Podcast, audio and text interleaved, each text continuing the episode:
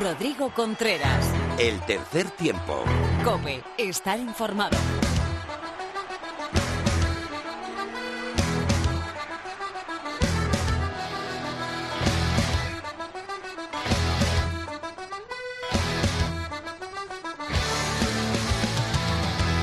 Hola, ¿qué tal? Bienvenido a la entrega 185 de tu programa de rugby. Bienvenido al tercer tiempo de la cadena Cope.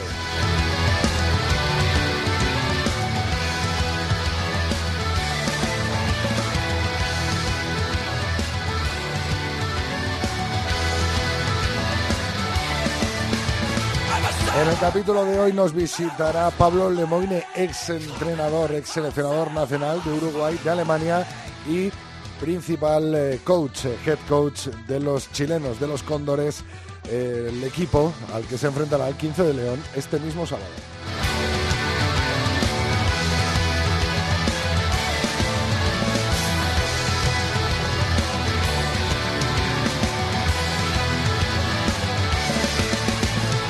Aparte de la visita del seleccionador nacional de Chile, también tendremos a nuestro seleccionador nacional, pero de rugby 15, José Antonio Barrio que analizaremos con él y con Lorena López toda la actualidad del rugby femenino, también la nacional internacional del rugby masculino. Tendremos tertulión con David García y Felipe Rodríguez y Mar Álvarez nos hablará desde Chile.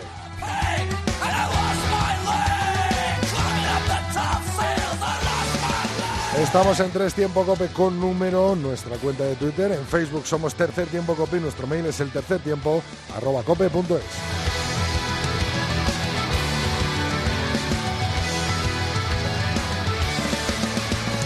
Hoy los jefes de la técnica y de la música son Javi Rodríguez y Víctor Catalina. Empezamos.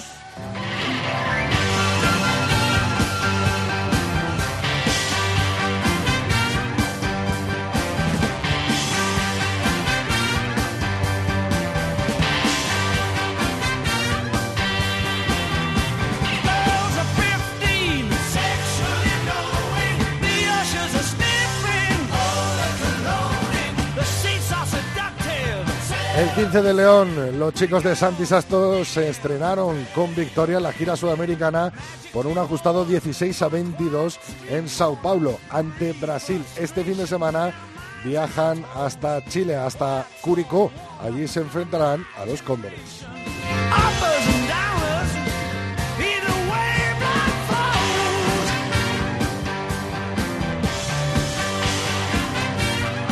Se disputó la primera serie de Rugby 7 a nivel nacional con el Vera Vera como campeón al imponerse en la final 5-24 al Club Deportivo Arquitectura. Tercer puesto para Silvestre Salvador, que se impuso en el tercer y cuarto puesto a la selección catalana por 5-10.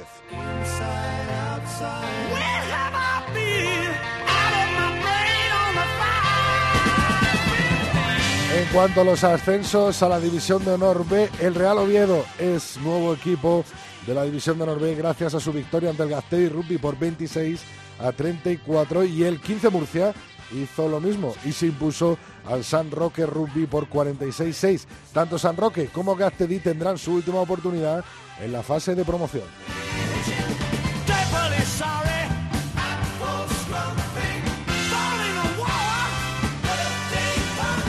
Damos un saltito y nos vamos hasta las semifinales del top 14. Está Toulousain 20, está Rochelle, la Rochelle 6. El Stade Toulousain pasa a la final, donde se encontrará con Clermont, que ganó 33-13 al Lou Rugby en las semifinales. La final este fin de semana, así que si te puedes poner una alarma en el móvil, partidazo final, top 14, 9 de la noche, este próximo 15 de junio. Tiempo ahora de la actualidad del rugby femenino con Lorena López y con José Antonio Barrio Junque.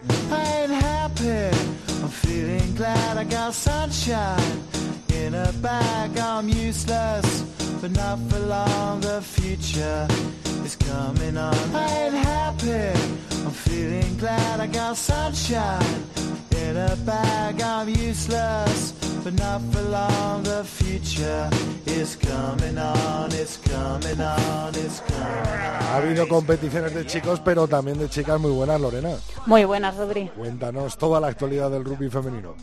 Pues hay mucho. Empezamos con las leonas que ya han puesto rumbo a Biarritz, a Francia, tras la concentración que han tenido de casi tres semanas en el CAR Sierra Nevada en Granada. Allí las chicas de Pedro de Matías han puesto el foco en la preparación para el preolímpico que se disputa el 13 y 14 de julio en Kazán, pero este fin de semana tiene que hacer un alto en el camino a Tokio 2020 porque tienen que disputar la última serie mundial de la, temporada. Las chicas de Seven tendrán que pelear para conseguir su principal objetivo, la permanencia en las World Rugby Series, Seven Series y es que las chicas de Pedro de Matías tienen todas la de, las de ganar, por así decirlo, y, pero aún así tienen que mantener la distancia con Fiji, que tiene 17 puntos en la clasificación, y con China, que tiene 13, que aunque parezca que no, todavía tienen esa oportunidad para, para acceder al, al puesto que tiene España, que tiene 22. Un pequeño detalle que pone la situación a favor de las españolas, además de esos pequeños puntos de ventaja que tiene, es que los dos equipos han caído en el mismo grupo y lo comparten con Estados Unidos y Francia. Por su parte, las leonas se encuentran en el grupo B junto a Australia, Canadá e Irlanda. Vamos, Rodri, que tampoco va a ser sencillo. Pero bueno, en la lista, como, como ya te comentará Junque, eh, esta vez destaca la vuelta de las hermanas Servina, de Amaya y de Lide, que se perdieron la serie de por, por molestias físicas, así como eh, Sabina Hurtado, que no ha viajado con las leonas desde Glendade, desde la serie que disputarán el pasado mes de octubre. ¿Qué tal está Bea? Pues eh, mejor, ya está entrenando, está entrenando bien, de hecho estuvo en el CAR también con las chicas, así que, le queda poquito, muy poquito. ¿Qué más nos cuenta Lorena? Pues eh, bueno, que también hay que, hablando de Seven Internacional, hay que hablar del Seven Nacional, de esa Copa de la Reina que queda pues pues la última, la última sede, la de Jerez de la Frontera, que Rodri, me da a mí que van a pasar un poquito de calor. Pero, pero cerquita la playa, eso sí. A ver, bueno, la cosa es que va a estar muy emocionante y aparte de hidratarse, también van a tener que pelear mucho, porque si, echamos eh, un vistazo a la última, veremos que la clasificación de la GPS dio un vuelco en Altira, si lo comparamos con la, con la de Oliva. Y es que allí vimos a bajada onda hacerse con la corona de campeona tras una final de infarto ante Ineflo Hospitalet que se decidió en la prórroga de oro, eh, con el ensayo de oro. Mientras que el tercer puesto se lo llevaron las jugadoras de Cisneros que superaron al CRAT 15 a 7, que tampoco te creas que es una distancia brutal. Pero bueno, esas cuatro primeras posiciones fueron muy distintas en la primera parada de la Copa de la Reina, donde ganó el CRAT.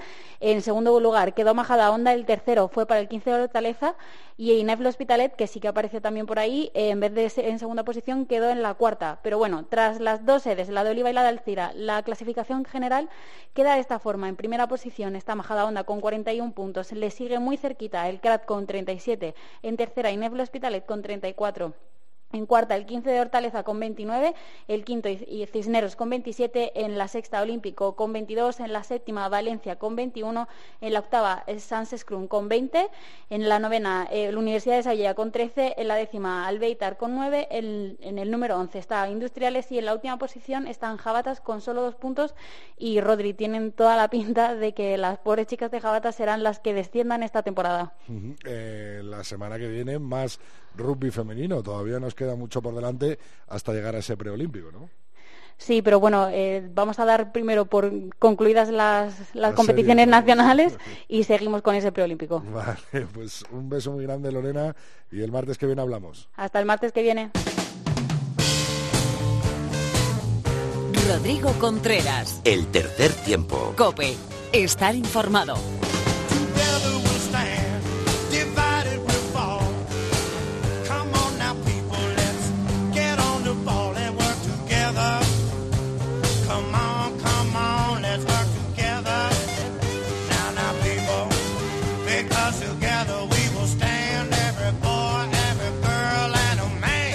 Aunque se hayan terminado la Liga en la Liga Iberdrola, ya sepamos los equipos que conforman la temporada que viene en las dos categorías, las dos máximas categorías del rugby español. El rugby sigue, sigue tanto los chicos como las chicas y tenemos mucha actualidad de chicas que contar con José Antonio Barrio. Muy buenas. Hola, ¿qué tal? ¿Cómo estás? José, última World Series este fin de semana en eh, Francia. Las chicas han estado un buen tiempo, ¿no? Concentradas en Granada y ya marchan para allá. ¿Cómo ves esa World Series? Pues sí, han hecho un trabajo de tres semanas en, en el CAR de Sierra Nevada y unos cuantos días aquí en Madrid y ya están en Biarritz. Yo creo que eh, afinando el trabajo para esta última serie y sobre todo con, con la mirada puesta en el preolímpico europeo. El, será en Biarritz esta, esta serie nos dices bien, ¿no? Como, como, como ya sabíamos y conocíamos que la mirada está puesta en ese 15, yo creo 14 o ese fin de semana de la mitad de julio en el que se jugará una plaza para eh, los Juegos Olímpicos, los próximos Juegos Olímpicos y otras dos plazas eh, se destinarán a, la repesca. Eh, ¿Qué te parece el equipo que llevamos a esta serie de, de Biarritz con nombres muy contrastados? Bueno, pues volvemos a ver un poco de de, giro en el nombre de las jugadoras, pues las dos hermanas Servina, que creo que han sido un puntal en este año, en esta temporada. Eh, Teresa ya está entrenando con el grupo y puede estar disponible para Pedro, ya para los europeos y para el preolímpico. Hay más nombres por ahí, como Bea Domínguez, como como María García, que esta vez no han ido, y la vuelta de Sabina también es una una vuelta interesante, desde, creo que desde Estados Unidos no, no estaba, con lo cual refuerza un poco al el número general del grupo y la entrada y salida de chicas que nos va a reforzar uh, para el equipo que llegue al preolímpico. Puede ser esta, estas jugadoras eh, convocadas eh, la base ¿no? que veremos en ese eh, preolímpico, como dices, con alguna salida o entrada de algunas chicas que se han quedado fuera en esta y otras que, que pueden salir ¿no? de, de, esta, de esta convocatoria de Pedro.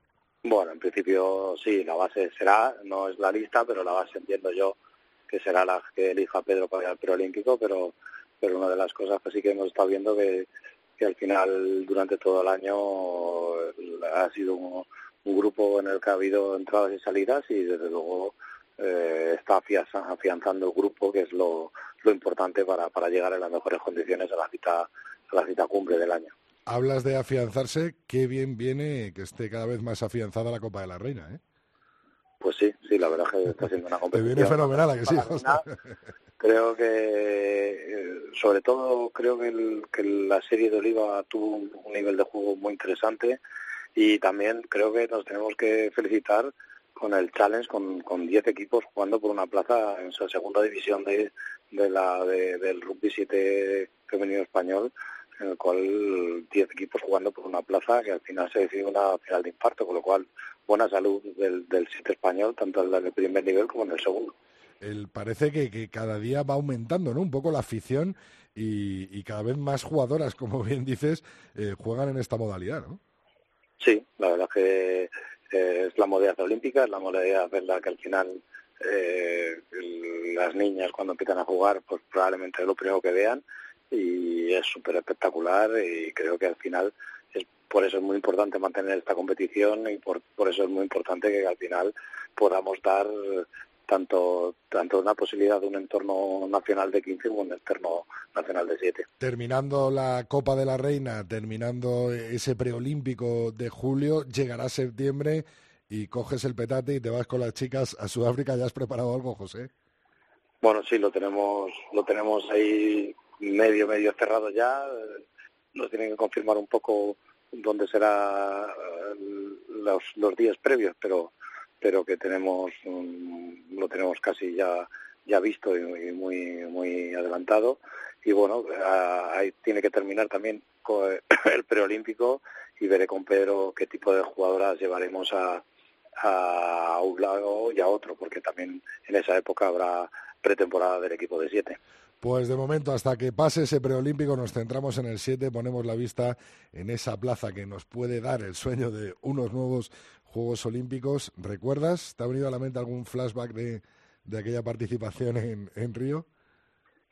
Bueno, pues la verdad es que si me pongo a pensar, probablemente en el aspecto deportivo sean los mejores momentos de, de, mi vida.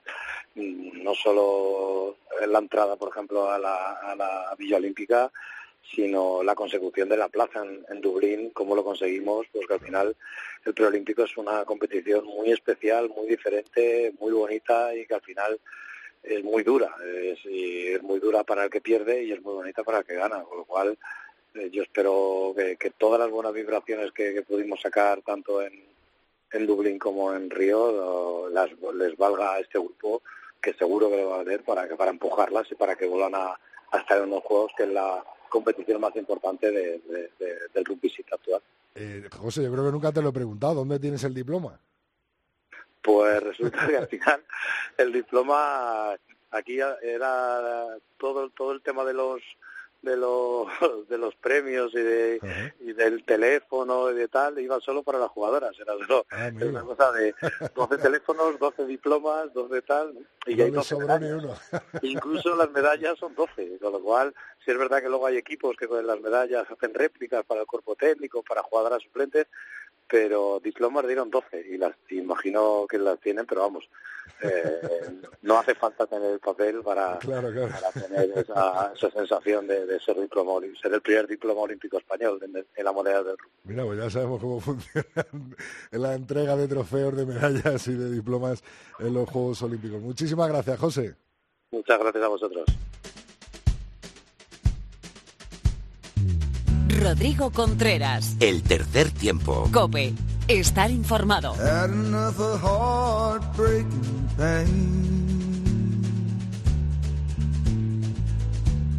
had a little sweet spot for the rain. For the rain and skies of gray.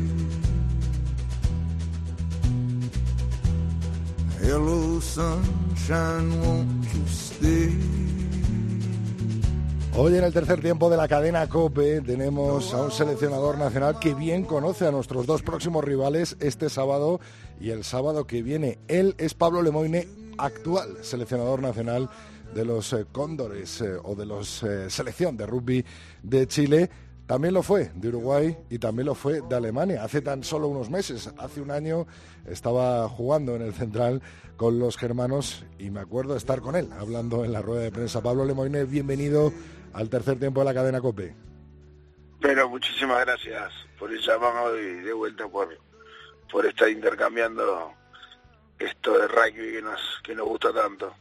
Pablo, lo que han cambiado las cosas de hace un año en ese partido de España-Alemania en el Estadio Central de Madrid, ahora mismo, ¿eh? Para, para ambas selecciones, para ti y para, para España. ¿eh? para todos, sí, sí, bueno, la verdad que una lástima este, lo que pasó después de todos esos partidos, porque la verdad que creo que es una parte de, la historia negra de, del rugby, de, Europa Rugby, y de lo que pasó, porque la verdad que por lo que se lo transmitía a Santiago, lo transmití en esa rueda de prensa, creo que España había hecho un, un esfuerzo enorme y un trabajo muy bueno como para ir a este mundial y se lo merecía, lo tenía ganado. bueno, este, después el resto ya se sabe, así que mejor no entrar en detalles.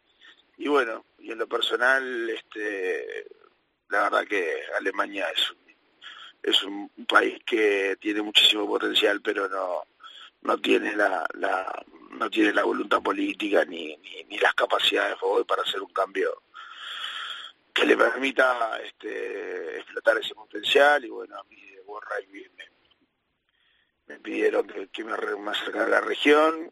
Y, y, bueno, y al final me ofrecieron el proyecto de alto rendimiento de Chile y la verdad que es un proyecto a largo plazo, que son las cosas que a mí me gustan para imitar un poco lo que hice en Uruguay, así que la verdad que muy contento.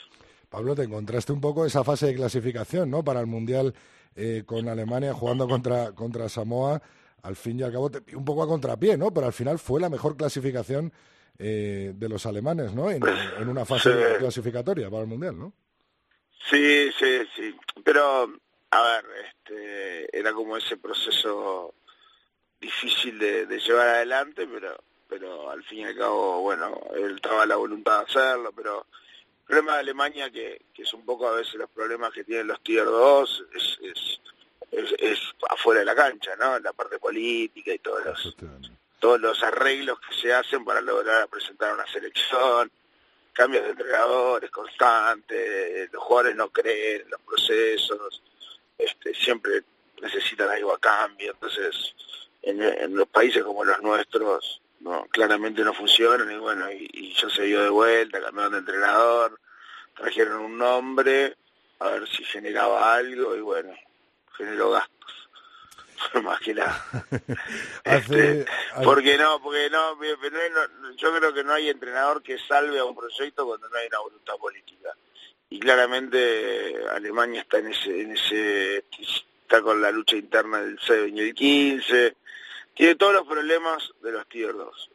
No tiene academias, no tiene formación, entonces también este, a nivel de jóvenes va perdiendo, va perdiendo lugares y bueno, después no se arregla con contratar sudafricanos y traerlos a jugar. Acá hay que traer, este, acá hay que, hay que formar a nuestros jugadores, ¿no? Este, esto es como un cuadro pobre, un cuadro pobre de fútbol, ¿viste? Si no forma jugadores no los va a poder comprar, así que... Pablo, eh, te enfrentaste hace tan solo unos días eh, con Chile a, Rumanía, eh, ahora España, son dos tier 2. ¿Ves esos problemas en estos equipos o les ves un escalón por encima? No, no, no, claramente están, por encima de nosotros, nosotros estamos en un proceso recién formativo, este, estamos con un proyecto de, de, un proyecto en serio de cuatro meses de trabajo con, con, con, con, un centro de entrenamiento, con jugadores que se convencieron, dejando de lado temas este, dirigenciales, dejando de lado temas de los clubes, y recién estamos en cuatro o cinco meses de trabajo. Yo empecé en septiembre del año pasado, pero bueno, ahí estaban en la ventana, con los campeonatos empezados, los chicos presionados un poco de todos lados, y bueno, generaba como esa esa dinámica este, negativa, ¿no? De tratar de entrenarte para jugar contra los New Zealand Maori y encontrarme con un proyecto de, de, que entrenaban una vez por semana, de baja, para priorizar los clubes, y, y faltaban dos meses para jugar contra los New Zealand Maori, entonces era, era como una contradicción en sí mismo todo, ¿no? Era un este, y bueno, por eso te digo que esos tres meses fueron muy difíciles para que los chicos pudieran expresar su todo su potencial, ¿no? Hoy claramente están en otra situación, por suerte, están trabajando bien, y, bueno, pero comparativamente a Rumania o a, España estamos muy lejos y sobre todo eh, hoy creo que España eh, tiene un juego mucho más completo que lo que puede tener Rumania, que era más frontal, así que es aún más difícil. Se habló mucho, Pablo, eh, en Europa de, esa melee, de esa delantera eh, de Brasil también, del dinero que se está invirtiendo ¿no? en esa selección.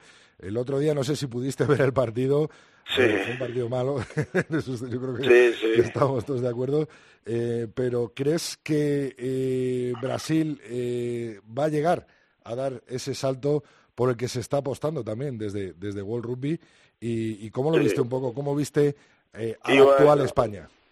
Lo que tú decís de Brasil es tal cual, tiene un muy buen proyecto, tiene un muy buen líder, este, tiene dos buenos líderes, ¿no? Porque tiene a, Rodolfo Ambrosio en lo técnico y tiene a Agustín Danza en la parte de gestión, y yo creo que esas cosas son fundamentales para una unión, ¿no? Un buen gerente, un buen CEO y un, buen entrenador que, que, que funcionen juntos, que trabajen juntos, el proyecto no tiene otra que la de crecer. Este, después acompañado con un presidente y una dirigencia, una mesa chica interesante que, que haga crecer la cosa, este, eh, genera un proyecto como el de Brasil, que en cuatro años, en un país que no es rugby, este, genera una selección performante y, jugadores formados desde, desde, desde cero prácticamente, porque hay muchos que están que fueron simplemente este, seleccionados por, por su potencial, ¿no? Ni siquiera jugar al rugby, creo. Y después encontrás un, un, equipo que la verdad que es muy duro, nosotros este año lo jugamos muy fuerte el Scrum, tipos muy, muy, este, muy sólidos. Así que yo creo que hay que, los Tier 2 este, van a tener que poner atención en Brasil en, en el futuro. Y después España, claramente lo vi un poco desordenado y con, con con falta de ese ritmo que tienen, pero bueno, claramente están fuera de temporada, este, con el cansancio y con todo el tema del viaje. Yo creo que contra, contra Chile van a mostrar mejor potencial y después el partido de España en esta gira claramente es este es este Uruguay, ¿no? Ahí quería ir yo, Pablo, a, esos dos partidos. Primero, el, este sábado en el Estadio de la Granja, en, en Curicó, ante vosotros. yo creo que también no sabemos un poco, vamos con la incertidumbre de qué nos vamos a encontrar. Está claro que hemos visto partidos de Chile, que, pero en sí el estadio es chiquitito. Yo por lo menos soy un poco eh, no conozco bien eh, aquel estadio de la granja. que eh, es un estadio modelo de esos, de esos típicos estadios de 6, 7 mil personas. Es un estadio chico, pero es un estadio que tiene, la verdad que una de las, de las políticas que ha encarado el, director deportivo de la federación y, mucho más desde el juego ha salido la idea de jugar en estadios con buenas facilidades, con, con cosas que permitan también empezar a generar un espectáculo bueno fuera de cancha, ¿no? Porque eso también ayuda al crecimiento de los países como, como el nuestro. Entonces, eh, una de las cosas que se pidió fue esa y creo que las condiciones, por lo menos las que tuvimos el fin de semana pasado, fueron excelentes. Pumaña quedó muy contento, quedó, este, la verdad que jugaron en un, en, jugamos un estadio de primera, con, con, con muy buena atención fuera de cancha, así que eh, a España se le va a brindar lo mismo y el estadio es muy bueno. A ver, después la gente acá todavía no sé si va a poder vibrar tanto como podía vibrar en Uruguay con un partido de rugby en este momento, pero eso se construye también en Uruguay hace cuatro o cinco años. Este, la verdad, eh, no pasaba nada. Esperas más gente, ¿no, Pablo, que el otro día en el Brasil-España, ¿no? Yo creo sí, va a haber más gente en un estadio más chico, así que va a estar mejores. Bueno, bueno. Pero yo creo que España ah, claramente va a tener que, digo, creo que lo tiene asumido y Santiago lo, trabaja muy bien en eso. Este, creo que van a jugar sin presión porque Chile es un equipo recién en formación. Creo que el partido de España claramente está en el fin de semana del otro en Uruguay, ¿no? Eh, Pablo, que precisamente quería terminar un poco preguntándote por Uruguay. Tú has ah. sido seleccionador nacional de, los Teros. Eh, están en el Mundial. El otro día perdieron en la última jugada contra Namibia, una selección que la tenemos bastante conocida ¿no? y bastante vista aquí en España. Eh, ¿Cómo ves ahora mismo a los Teros? Y cómo tu pronóstico ¿no? para, para ese partido también de la semana siguiente ante Uruguay de los españoles? Y bueno, eh, yo creo, a ver, Uruguay es un equipo muy duro, este, que tiene cada tanto algún traspié, como pudo haber sido el de, el de Namibia el otro día, pero no tiene, no tiene traspié seguido. Entonces creo que eso este, para creo que va a ser este, la final de, Uruguay de esta ventana, dejando de lado que juega contra Argentina este fin de semana, un partido duro por la por la por el campeonato de la Nation, que Uruguay le ganó dos veces, este creo y estoy casi convencido, te diré que, que el partido contra España, por ser un partido con ranking y por todo lo, todo el condimento que eso tiene, eh, creo que España tendría que prepararse para un partido muy duro, ¿no? Van a echar el resto allí, ¿no? en ese partido. Y yo creo que sí, y aparte siempre los países que han ayudado al crecimiento de Uruguay, Rumania, España, Portugal, en su momento, bueno, de hablar Argentina, son como medio clásicos nuestros, ¿no? Hay como una, hay como una necesidad de, de demostrar lo que, en dónde está uno en su momento, ¿no? Como nos tocó a nosotros en algún momento que España viniera y nos ganara en casa, eh, bueno, a nosotros nos tocó ir a combatir allá y ahí hemos hecho nuestros idas y vueltas infinidad de veces, pero nada más ayuda a crecer esto. Pues Pablo Lemoine, muchísimas gracias por, por estar con nosotros en el tercer tiempo. Un verdadero lujo tenerte aquí. Te seguiremos allá donde estés, ya sea en Alemania, en Uruguay, en Chile o donde estés. Muchas gracias. Y te seguiremos la vista y darte mucha suerte para este partido del sábado ante el 15 de León. Y te vemos el sábado en aquel partido en Muchas gracias. Un saludo. les mando un gran abrazo a todos. Chao, chao.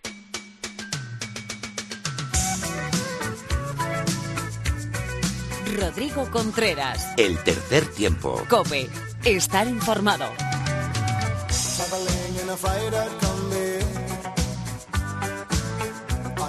trailhead full of zombies.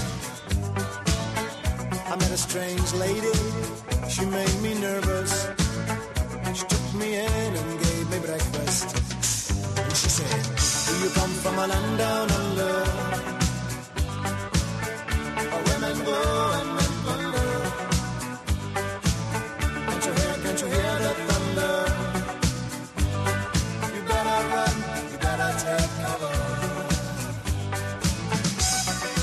Tiempo para la tertulia. Felipe Rodríguez, muy buenas. Muy buenas, ¿cómo estáis? Estuve el otro día por Alcalá el fin de semana. Y ahí Seguro vi, que lo pasaste bien. Vi la verdadera Complutense, la verdadera Colegio Cisneros ahí debajo de los Santos Niños, ¿no? Claro, ¿ves? ¿ves? Para que la gente lo sepa, me, parece bien tu apunte. Que no está en Madrid, sino que está en Alcalá, ¿no? Exacto. eh, partido malo el del otro día, ¿eh? Del 15 de León.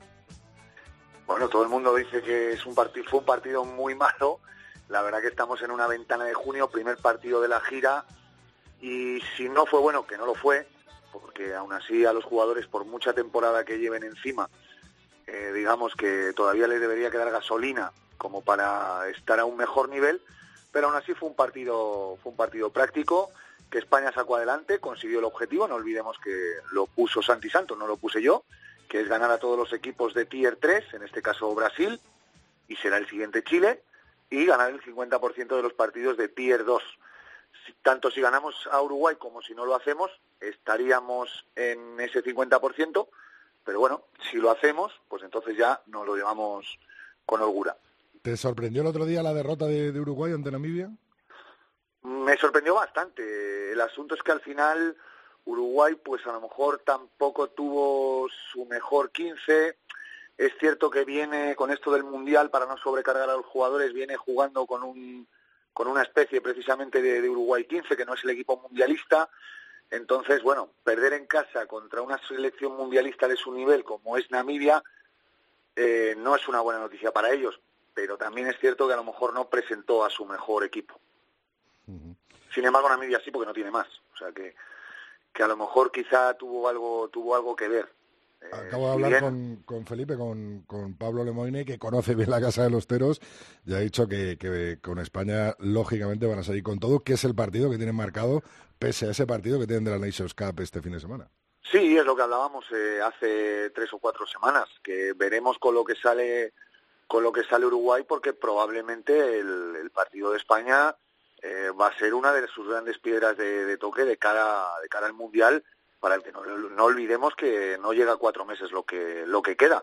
Realmente no te puedo decir de Namibia, me sorprende la derrota porque me, me sorprende que Uruguay, habiendo sacado lo mejor o no, no sea capaz de ganar a una selección de, eh, mundialista de, su nivel en su casa. Pero yo creo que por los equipos que vienen sacando el conjunto de los teros, y no he visto el partido contra Namibia, pues eh, sí que me parece que no tenía lo mejor, pero no lo sé seguro que alguno de los expertos me lo, me lo dice y no dudo lo que ha dicho Lemoyne de que, de que contra España van a sacar su mejor 15 porque ya sí que creo que estamos hablando de una prueba real de cara al Mundial. Llega el verano, llegan los fichajes, Felipe, Samboy se refuerza, Nacho Morchón al Ciencias, ¿tienes alguno más por ahí? Sí, sabes, sí, tengo muchos. ¿Sabes lo que pasa? Que mi editor, José Ibáñez, de la revista 22, no me deja decir nada porque están todos en la, en la gira y para no desconcentrarlos. Pero bueno, venga, vamos a tirar alguna, aunque sea sin decir nombres no sé, a ver si el a, buen entendedor. Eh, a ver, un Te está escuchando David ya, ¿eh? Ya tenemos a David escuchando. David, hola. Ah, hola David, pues mira. A ver si puedes que se te oye fatal y te volvemos a llamar, David. Vale, vale, te llamamos ahora en dos minutos, ¿vale? Dale, Felipe. Bueno, una que le iba a interesar a David, internacional español que iba a salir de, El Salvador, o que lo dejaban muy claro en, en los programas y en la prensa de Valladolid, pues parece que no va a salir. ¿Que se queda al em, final? Sí, que se queda. Um, uf, hay una, hay una que es muy chula. Eh, eh, un internacional español que en principio tenía pensado viajar fuera de España para jugar la próxima temporada parece que va a jugar en nuestro país, pero va a cambiar de equipo. Esa es muy buena. Pero Esa es muy buena, pero es que no me deja, no me deja José Ibáñez. Ese no viene de, ese no viene de Valladolid, ¿no? Este último. No, no, no, no, no. Ese no tiene nada que ver con, con Valladolid. A lo mejor un poco eh, más a la derecha, ¿no?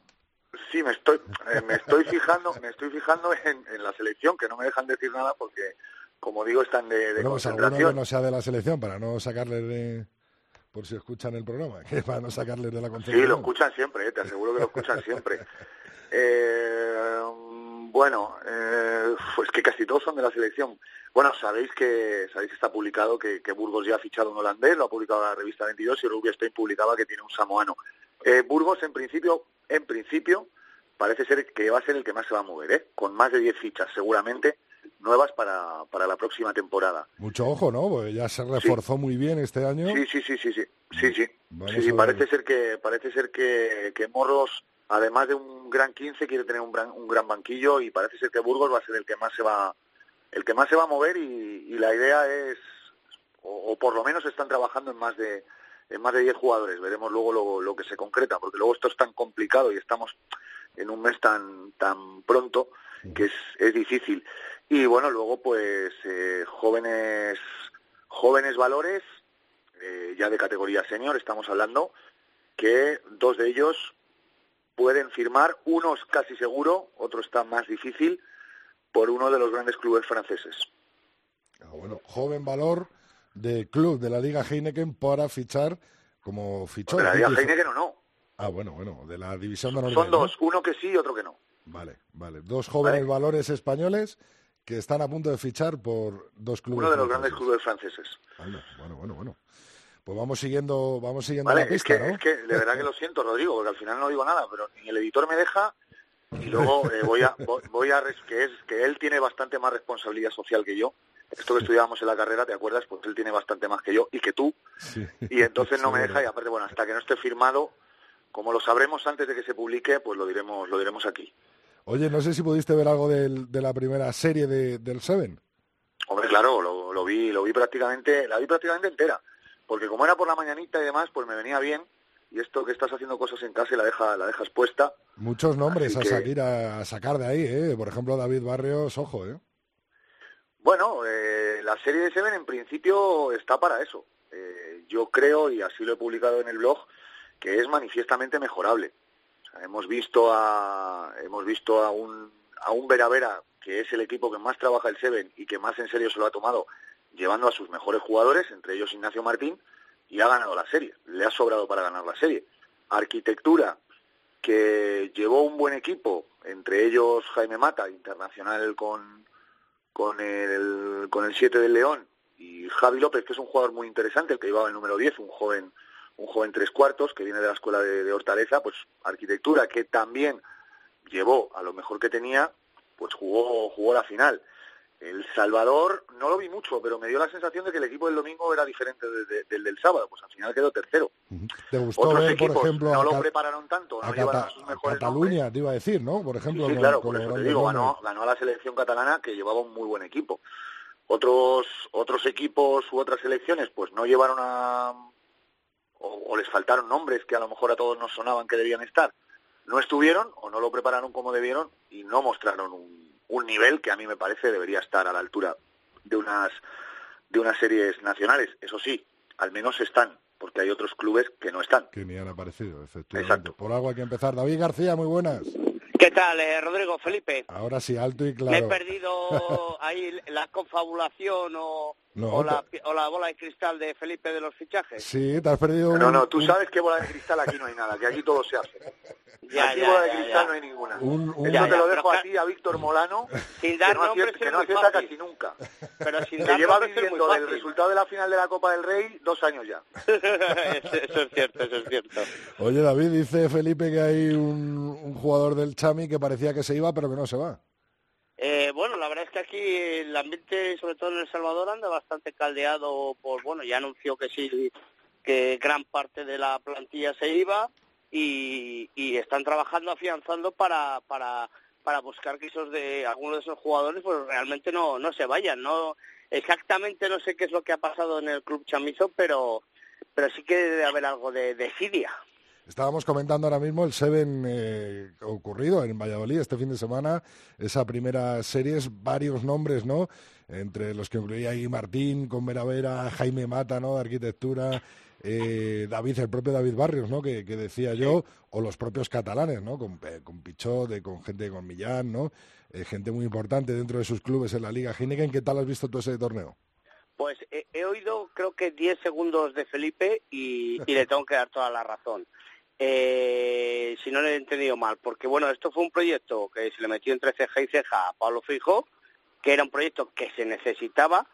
Eh, si queremos tener una selección mm, de rugby a 7 con fundamento, con cimientos y con, y con proyección de futuro, pues lógicamente hay que crear una estructura dentro de España para el rugby para el rugby a 7, ¿no? Eh, un proyecto ambicioso en el que iban a participar eh, 16 equipos, se quedó en 12 y han participado 8. Pues hombre, ahí es realmente una decepción, ¿no? Eh, sobre todo porque mm, a mí me duele mucho que se hagan las series y, y vemos que el Cisneros sigue organizando su torneo y no, no pero para un segundo, ahí, ahí, te quiero yo meter una, una pequeña cuña, David. ¿No, os pareció cuando hablaron de dos series y una final que estaba claro que una de las series iba a ser el Seven de Cisneros? Sí, sí, sí. sí, sí. No, digo que lo dijera nadie, ¿eh? O sea, digamos que era una cosa eh, que parecía seguro. O sea, que es, decir, es en junio dos series y una final. Cisneros es una seguro porque ya está organizado, ya es un torneo con mucha tradición. No sé, a mí me pareció ahí un poco raro. Pero Felipe, ¿no te parece y no es la primera vez, no es la primera vez que Cisneros sirve como serie, ¿eh? De, de unas series nacionales. Y siendo Cisneros, que es eh, la Federación B, por decirlo así. Bueno, eso, es, eso es algo que dices tú siempre, y yo no lo tengo tan claro, pero bueno. Bueno, yo me, refiero a que hay una comunicación fluida, un buen trabajo entre sí, sí, ya, Federación te oigo siempre, si, te oigo siempre, si ya sé a lo que te refieres. ¿Y esa comunicación es tan fluida entre Pablo Feijóo y Cisneros, Felipe? Hombre, claro que lo es. Eh, lo que pasa es que no he entendido muy bien por qué Cisneros no ha funcionado como una de las series. Eh, no, he entendido muy bien eso, por qué no ha sido así, porque ya, ya había ocurrido, que una vez lo, lo fue.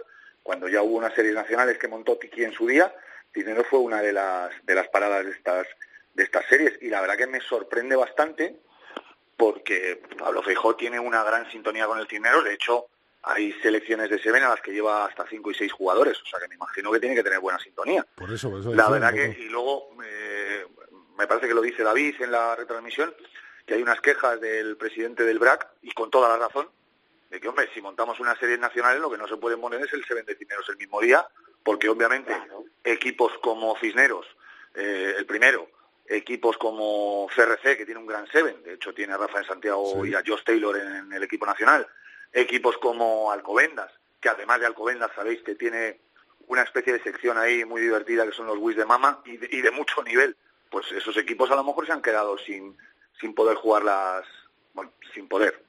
Eh, si hubieran querido las hubieran jugado pero que a lo mejor es un, es un, es un obstáculo para que esos equipos jueguen las series nacionales.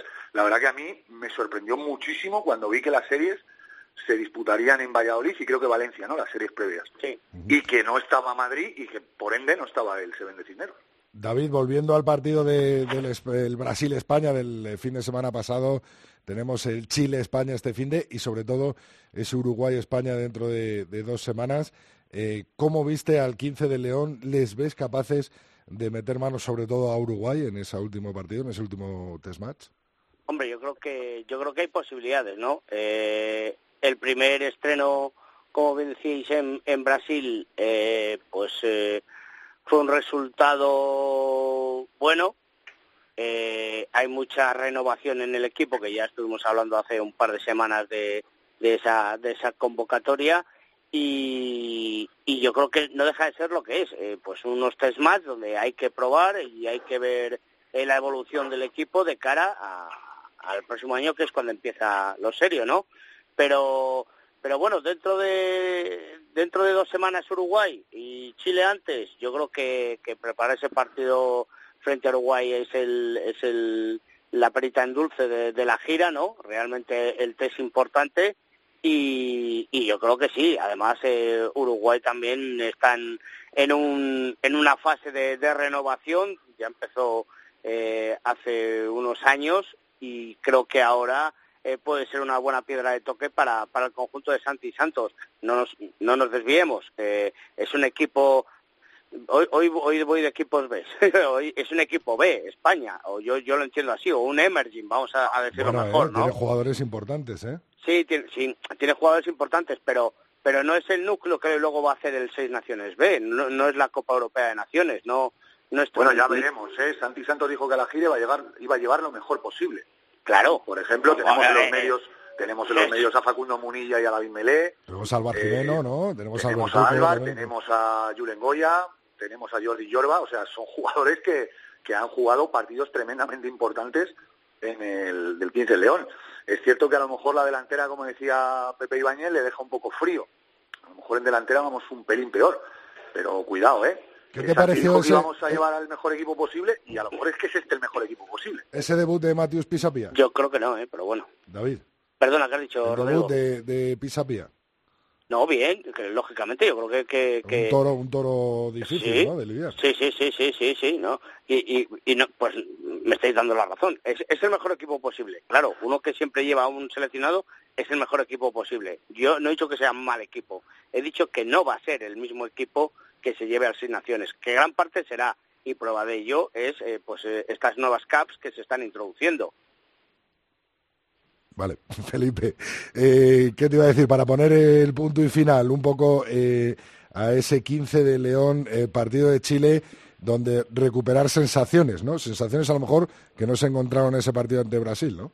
Bueno, repito que primer partido de la gira, viaje largo, tampoco me esperaba mucho más ante un buen equipo como es como es Brasil y ya lo de Chile debe ser un poquito más prueba de fuego. ¿eh? Hay que hay que ir a ganar, hay que hacerlo lo mejor posible para luego enfrentarnos a Uruguay, que como bien dice David, pues es el es la guinda del pastel de, esta gira, una gira a la que ya lo dijo Santi Santos, le hubiera gustado jugar contra equipos mejores, porque al final, por muy bien que lo vengan haciendo Brasil y Chile, que además están cosechando grandísimos resultados, resultados históricos, ¿eh?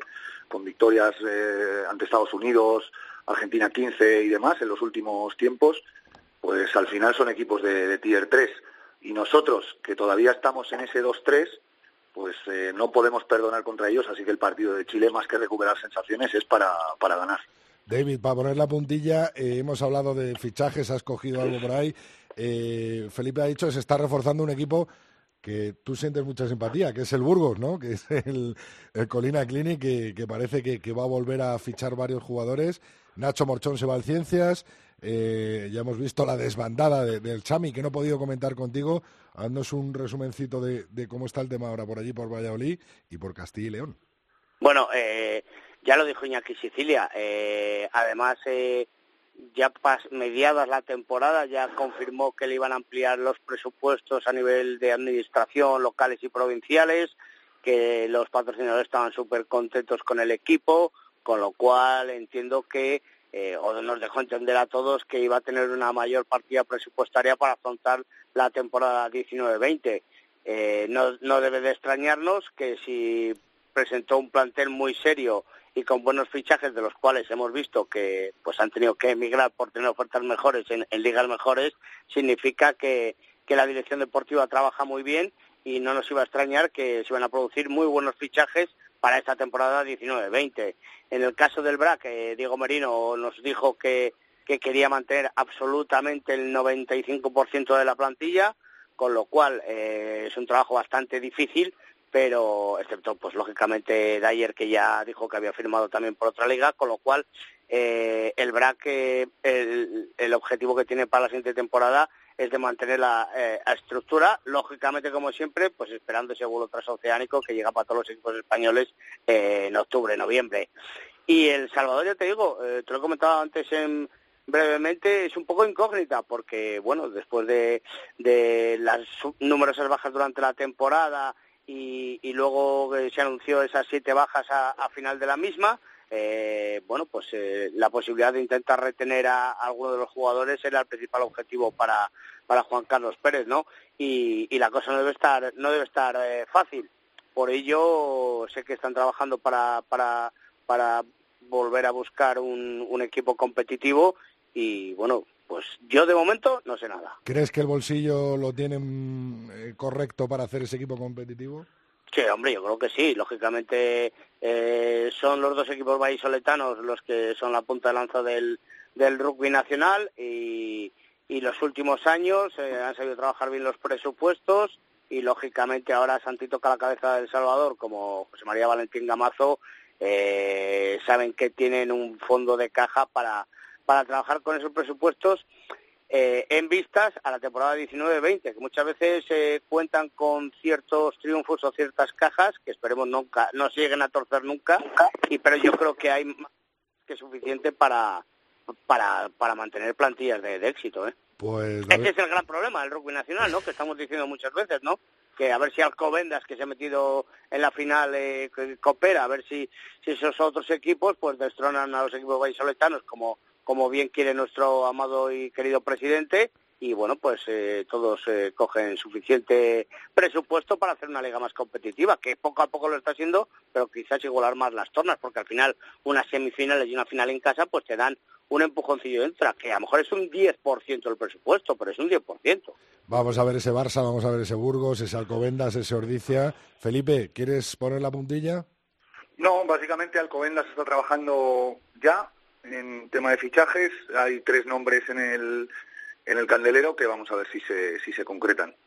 Vamos a ver, hablaremos de ello, largo y tendido. Muchísimas gracias a los dos. Oye, es el último programa ya de la temporada, no, hasta el último martes de junio estamos. Quedan dos. Ah, ah, vale, vale, vale. Entonces tendré otra oportunidad. Venga. Sí, te dejo una para que te explayes. Ay, ay, ay, ay, esa es la que quiero yo. Gracias, Felipe, por dejarme hablar. Eres un sol, no como Pepe. vale, ahí, Felipe. Un abrazo grande. Hasta luego.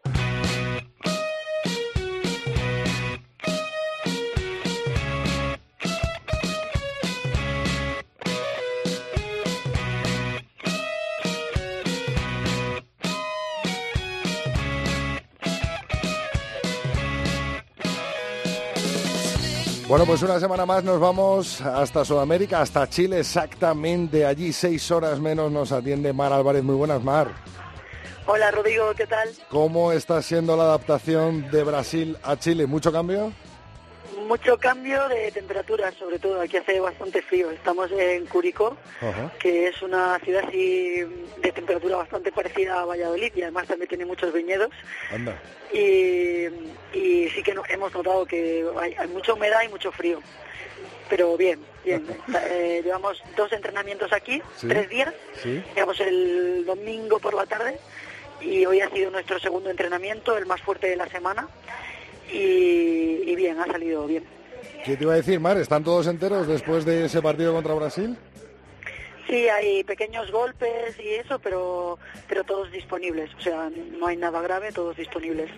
Bueno, pues como estás escuchando en el día de hoy, nos va a acompañar una música por debajo que me llamó mucho la atención, que es la lista de reproducción que está utilizando el 15 del León en su expedición Sudamérica. ¿De dónde ha salido eso? Creo que tiene mucho que ver, ¿no, Mar? Bueno, eh, cuando estábamos en la concentración de Guadalajara, pues decidimos que cada uno eh, iba a aportar una canción a una lista y bueno, pues cada uno tiene su, cada uno del staff ha puesto una o varias canciones y así hemos hecho una lista que como tenemos muchas horas de autobús, de avión, en los en las salas de reuniones y todo eso donde trabajamos, pues la ponemos y bueno, todo el mundo está así activo. Luego al final cuando te despida nos dices cuáles son las canciones elegidas por Mar Álvarez para esa lista de reproducción. ¿Cuántos kilómetros habéis hecho desde Brasil hasta Chile? Pues en kilómetros no lo sé, pero la verdad más largo de lo que pensábamos, porque mm, salimos a las cinco y pico del hotel, a las cinco y media del hotel. Eh, nuestro vuelo salía a las nueve y llegamos a, a Santiago, pero luego de Santiago tuvimos que coger un autobús a Curicó, que fue muy largo el trayecto, y bueno, fue como sumar un trayecto más, que eso se nos hizo muy largo, y veníamos de, estar un poco cansados de los autobuses de Sao Paulo, porque había, había mucho atasco, entonces eso se nos ha hecho un poco pesado, pero Ahora en Curicó los trayectos son muy cortos, así que ya eso lo hemos recuperado. Cuando habéis llegado allí a Curicó, me imagino que, un día para, para, recuperarse, ¿no? Un poco de, todo. Hicimos el, el, domingo, bueno, hicimos unos estiramientos cuando llegamos, pero llegamos bastante tarde, ya cenamos, estiramientos, una reunión para encuadrar un poco cómo iba a ser la semana, para ponerle un marco a la semana. Eh, Luego cenamos y ya nos fuimos a dormir porque estábamos cansadísimos. El lunes eh, hicimos un entrenamiento de recuperación, piscina, un poco de core, eh, estiramientos, movilidad y, nada, y, luego hicimos entrenamiento de campo en un campo precioso, muy parecido al de Ibar, pero solo de rugby, pero así con montañas al fondo, caballos, muy muy chulo. Y, nada, y, hoy, ha sido, hoy hemos ido a, un gimnasio de CrossFit hacer una sesión más o menos de una hora y diez o así, y luego hemos vuelto al mismo campo donde estamos, y, la sesión de campo ha durado como dos horas. Y ahora por la tarde vamos a visitar una bodega de, creo que de españoles, de una empresa española. Bueno, pues completito hasta el momento, ¿no? Desde que habéis llegado el domingo allí hasta hoy martes, la verdad es que muy completo. Y me imagino que hasta ese viernes que haréis entrenamiento de capitán o el mismo... Sí, ¿no? ¿El viernes será? Sí, el viernes lo, hacemos. El viernes ya lo hacemos en el estadio donde vamos a jugar.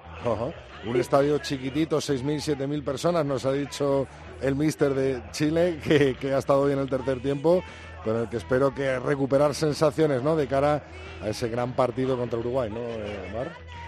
Sí, eh, estamos ahí intentando controlar no llegar cansados, pero pero no dar demasiada recuperación porque hay que trabajar muchas cosas sobre sobre lo que no hemos hecho en Chile, eh, o sea, en, contra Brasil, porque llevábamos mucho tiempo sin jugar juntos y luego los jugadores venían con diferentes momentos ¿no? de, de, temporada. Entonces, bueno, pues ahora estamos otra vez ajustando y esperemos que este partido sea mejor, aunque bueno, el, otro, aunque no tan vistoso, pero la victoria pues cuenta bastante. bueno, pues desearte toda la suerte del mundo para este partido, este sábado eh, contra Chile. ¿El viaje luego de Chile a Uruguay es tan tan pesado como el de Brasil? No lo sé, pero creo que es más fácil. Bueno, por lo menos lleváis menos kilómetros en, Chile que en Brasil, ¿no? Sí. La distancia y es más bueno, Uruguay ya lo conocemos. Casi la mitad de los chicos han estado eh, hace dos años en la Nation Cup y bueno, estamos como, bueno, como ya lo conocemos, vamos a gastar menos energía ahí. Bueno, pues hemos escuchado a Pink Floyd, hemos escuchado a Radiohead, hemos escuchado a Led Zeppelin. Mar, ¿cuáles han sido tus canciones para esa lista que está en Spotify, que puede escuchar todo el mundo? Pues la verdad que he puesto un montón, porque como la manejo yo, voy no hay cosas. Pero Radiohead es una de, de las que he puesto. Eh, Pink Floyd lo ha puesto Valentín. Ah, qué bueno. Eh, Arizona Baby. ¿Perdón? Arizona Baby, el grupo de Valladolid, ¿lo ha puesto alguien? Ah, sí, yo. Ah, sí. Me gusta mucho, sí, sí. Qué bueno, Pues nada más. Y bueno, así. Es que ahora te oigo muy mal, Rodrigo. Ah, vale, vale, pues nada, pues nos despedimos ya porque te iba a desear mucha suerte y decirte que el martes que viene hablamos desde Uruguay, ¿vale? Muy bien. Un abrazo enorme. Hasta luego, adiós, adiós.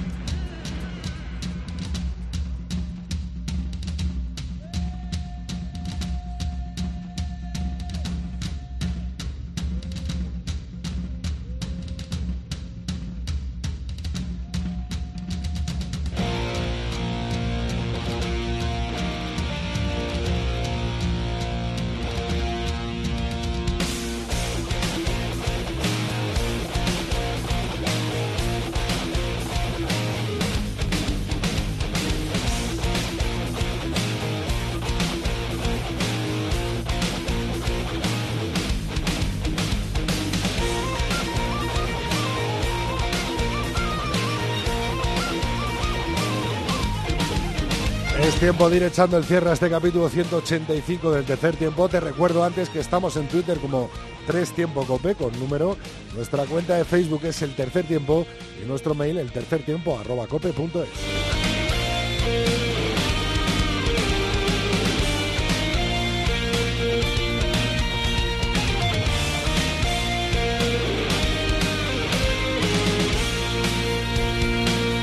Mucho de qué hablar ha dado la visita de David Melé la semana pasada en el tercer tiempo. Agradezco a todos los medios eh, del país vecino que han hecho referencia al programa y al anuncio de David Melé de su eh, fichaje por los Laser Tigers y por supuesto por eh, su anuncio de dejar el 15 de León tras esta gira sudamericana. Pedro Delgado, Osendo Rugby, lo ponía en francés y contestaba a una serie de mensajes diciendo que lo había anunciado la radio española al tercer tiempo y que decide finalmente no ir a Estados Unidos, sino ir a la cadena, a la academia de los Leicester Tigers. También muchos quisieron opinar y dar su opinión al respecto de esa, eh, bueno, ese cierre de David Melé al 15 del León. La nueva Liga Fantástica decía, un equipo de rugby no se construye con un jugador, por muy bueno que este pueda ser. No creo que la presencia de Melé marque diferencias para ganar dos o tres partidos. Imagino que no íbamos sobrados de jugadores y Santos ha optado por tirar de un jugador que estaba disponible. Eh, Publio Cornelio nos decía, yo imagino que hay un intento de por parte eh, de por cada parte ganar a Melé para la causa y así atraer a otros jugadores de su nivel que vean que están con nosotros es atractivo. Y por otro lado, el de buscar dos o tres victorias que nos aupen más en la clasificación y nos den prestigio. Eso en cuanto a David Melé. Mar Álvarez nos mandaba también unas imágenes desde el sitio donde estuvieron entrenando en Sao Paulo, el SPAC. Nos decía, más antiguo el club de San Pablo llueve, pero sale un buen entreno. Por supuesto que le contestaron, le invitaron hasta Sevilla, una corre camino siempre es bienvenida en Sevilla y Salvador Escarre quiso hacer referencia a esa pobre entrada de Sao Paulo el fin de semana pasado y dijo, he visto entradas más flojas en partidos de la División de Honor de la Liga Heineken en España.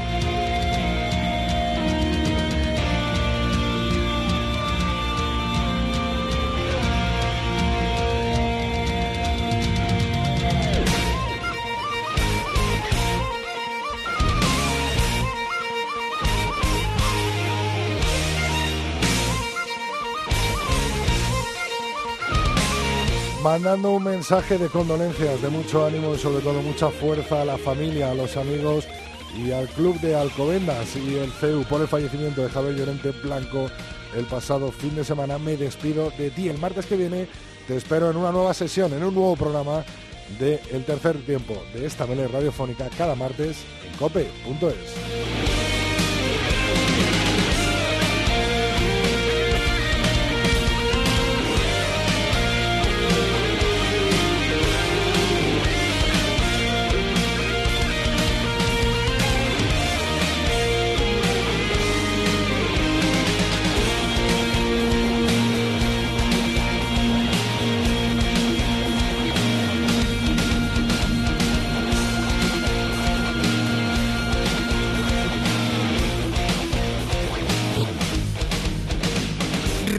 Contreras.